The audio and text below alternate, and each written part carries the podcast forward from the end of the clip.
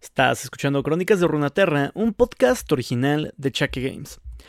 Muy buenas a todos chicos, bienvenidos una vez más a este subpodcast donde contamos una historia de League of Legends casi semanalmente, dependiendo de la temporada.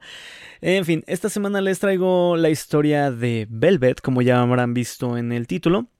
Y esta ocasión les haré una recomendación encarecida de que si no entienden ciertas cosas, esperen al capítulo de la siguiente semana, ya que va a complementar bastante este capítulo, ya que este es un poquito más misterioso y como que da varias cosas por hecho. En la historia de la próxima semana vamos a develar uno que otro secretillo que nos va a ayudar a entender mejor qué cosa es Velvet. Así que pues nada chicos, agradezco muchísimo su apoyo como siempre y que me estén escuchando. Ah, por cierto, hablando de escuchar, el resumen de Spotify de este año dice que somos eh, estamos entre los 14, 13 podcasts más escuchados de entretenimiento, así que nada, solamente agradecer muchísimo. Es bastante grato saber que alguien está escuchando del otro lado y no estar hablando solamente a la pantalla. Así que nada, vamos a darle este año. Y los dejo con el podcast de hoy. Hasta luego. Velvet la emperatriz del vacío.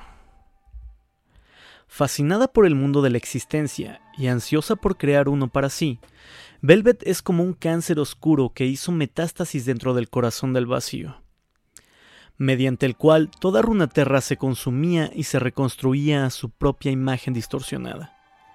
Está hambrienta de nuevas experiencias, recuerdos y conceptos en grandes cantidades y para ello devora ciudades y poblaciones enteras antes de reconvertir la información obtenida en un vasto y extraño paisaje conocido como el mar lavanda. Pero ni siquiera el vacío está a salvo de su voracidad, ya que ella se expande dentro de él como un océano primigenio y obliga a todo lo que se interpone en su camino a someterse a su mundo de deseo, o perecer en el intento. Aunque Velvet es nueva en Runaterra, su nacimiento data de incontables milenios. Es el resultado final de una reacción alérgica entre el vacío y una realidad emergente. La otrora inmaculada y pacífica dimensión de la nada se destruyó irrevocablemente con la llegada de la existencia, y las entidades del vacío, forzosamente individualizadas, arremetieron durante eones en un intento por protegerse del impacto y el dolor eliminando todo lo que consumían, tomaron el nombre de lo que dejaban a su paso, un vacío. Pero los seres en su interior cambiaban cada vez que tocaban el mundo, mutando de formas perfectas en animales violentos y hedonistas. El vacío también cambió con ellos. Después de cada batalla, de cada incursión, algo más siniestro crecía en las profundidades de un seno escondido dentro de las cavidades más oscuras de los túneles nacidos del vacío. Edificios, luz solar, extremidades protohumanoides estirándose hacia la nada. Un rompecabezas donde las piezas no encajaban. El vacío había tomado una nueva y espantosa forma. Con el tiempo, alimentado por las ansias humanas, por la guerra y el intento de los vigilantes de invadir el Freljord, esta cavidad blasfema de la no creación creció para adoptar los opuestos del antiguo vacío deseo, necesidad y apetito. Pronto anheló un líder, alguien o algo que pudiera escribir un nuevo capítulo terrorífico en los mundos de arriba y de abajo. Un líder que pudiera interactuar con esos humanos, contarles lo que vendría y cosechar sus emociones y recuerdos, mientras luchaban una guerra amarga e inútil, hasta que las últimas hogueras de la civilización se apagaran y surgiera una nueva era. Esta líder es Velvet, una temible emperatriz nacida de la combinación de los recuerdos, experiencias y emociones de una ciudad portuaria devorada por completo, junto con su océano periférico.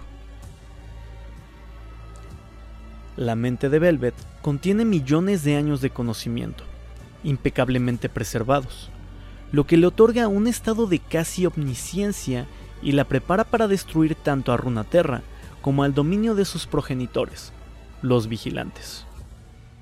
A aquellos que tienen la suficiente fortuna de ser considerados valiosos para ella en términos estratégicos, Velvet no les miente, ni les hace preguntas, ni los ofusca con la verdad.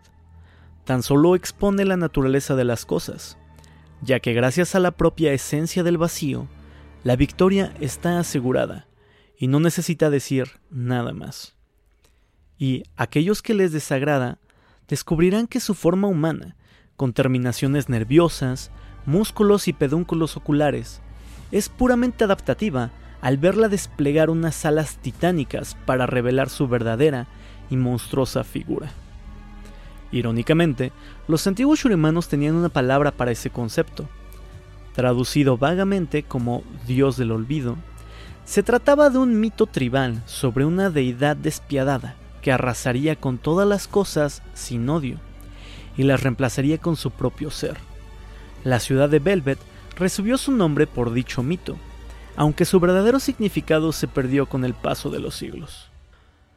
Perdido para todos, tal vez excepto para la criatura en la que se convirtió la ciudad.